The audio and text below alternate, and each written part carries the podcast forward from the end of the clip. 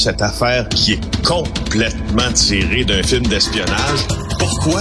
C'est vraiment intéressant? On peut pas dire l'inverse. Donc, la drogue, c'est non. Un journaliste d'enquête, pas comme les autres. Félix Séguin. Alors Félix, le cinquième épisode du balado Narcos PQ est disponible dès aujourd'hui. Qu'est-ce qu'on va y retrouver? Ouais, tu vas voir, là, dans ça, on n'est pas dans le deuxième degré, là, on est dans le premier, premier, premier degré, euh, parce que ce sont des aventures qui arrivent à deux journalistes et un trafiquant de drogue international, alors que nous le rencontrons sur son terrain en Colombie euh, pour faire le portrait de l'importation de, la cocaïne, justement, au Québec. Alors, euh, il n'y a pas huit niveaux de lecture là-dedans, là, c'était dans une aventure dangereuse au cœur de la jungle. Euh, et là, ce qu'on va vous présenter ce matin, c'est un extrait où euh, on est, on a quitté Bogota parce qu'on a passé une dizaine de jours là-bas. Puis le but c'était d'aller filmer euh, les, les, plantations, entre autres de coca, parce que ça commence par une feuille, la cocaïne, la feuille de coca. Et là, on se rend là, on fait huit heures de route de nuit euh, et euh, on, attend le, on attend le go si l'on veut pour aller filmer dans les plantations. Puis on est avec un peu le, parrain, le, le caïd du coin, qui dit pas un mot, qui ne sourit pas, surtout pas, qui ne nous regarde pas qui a l'air euh, de s'emmerder avec nous, qui est sur ses gardes. Et là, on est en train de filmer un peu les alentours. On est sur une piste d'atterrissage clandestine où euh, les trafiquants d'émeraude, euh, entre autres, et de cocaïne, que les trafiquants d'émeraude et de cocaïne utilisent pour faire bouger leurs produits. Et écoute, ça commence à mal aller. Oh, je vais oh, entendre oh. le premier extrait. OK. Il est rendu passé midi, on est encore sur la piste et on sait aussi que l'expédition pour se rendre aux plantations, ben, ça prend au moins quatre heures. On a de la route à faire en camion. On a ensuite une heure à pied pour se rendre à l'intérieur des terres et on a une autre heure ensuite pour ressortir, donc pour revenir. Tout ça pour vous dire que dans cette expédition-là, on devait prévoir marcher deux heures à pied dans la jungle. Et ce que Anel nous dit, c'est que ça, ça doit se faire de jour parce que lui, le soir, il ne rentre pas là.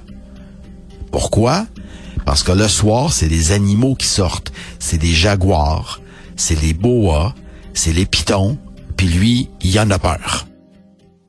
OK, bon, j'arrête mon émission, c'est ça que je vais écouter. Merci beaucoup, bonjour, vous avez écouté Martineau.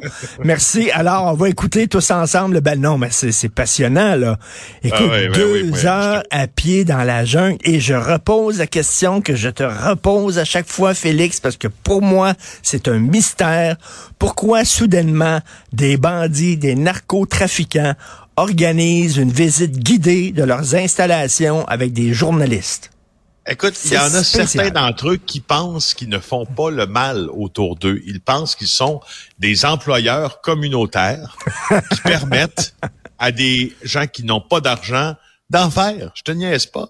Alors, quand on est invité à cet endroit-là, dans la région du Boyaka, euh, on arrive dans une, maison d'hôte que possède Engel. Voici comment ça se passe.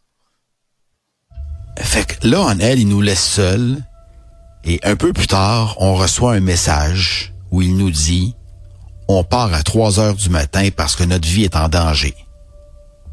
Peux-tu dire que là, ça dort pas mal moins bien? On se dit euh, tu sais, tu peux faire quoi au fond? Tu vas te coucher puis tu te dis écoute, s'il se passe quelque chose, on va le savoir assez tôt. Là. Moi, je, moi, je suis dans la chambre qui est directement à sa rue. Donc, euh, il faut y penser. Et comme ancien policier, ben, t'as des réflexes. Là, j'évalue si jamais on arrive à la porte et ça se met à tirer, est-ce que j'ai assez de barricades pour me protéger?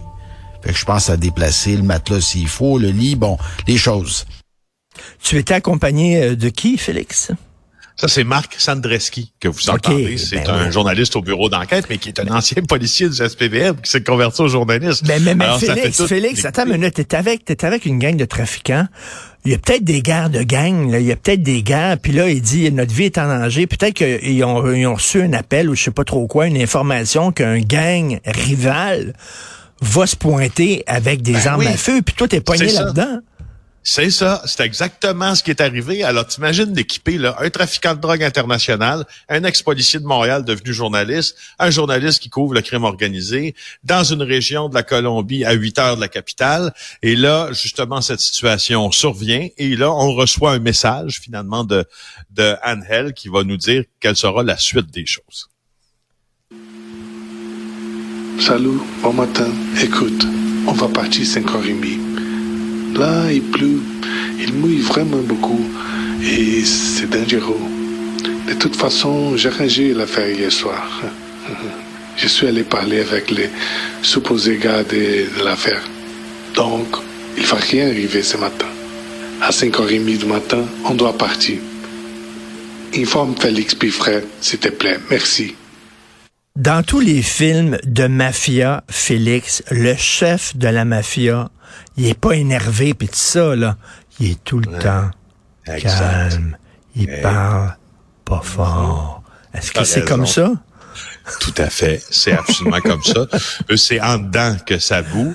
Et pendant que toi, tu es comme la face visible du stress du voyage. Moi, quand on m'a dit ce matin-là, écoute, on part, euh, je peux te dire une chose. Euh, j'ai, tu sais, quand tu dis faire des bagages vite, là, ça m'est arrivé là, parce que je suis, en fait, je les avais déjà fait avant de me coucher en disant ça a l'air qu'il va falloir peut-être bouger et euh, jamais quitté un, endroit aussi vite que ça. Mais, mais ça, ça te tente pas, je sais pas, d'être à un moment donné chroniqueur de spectacle de marionnettes. Sais.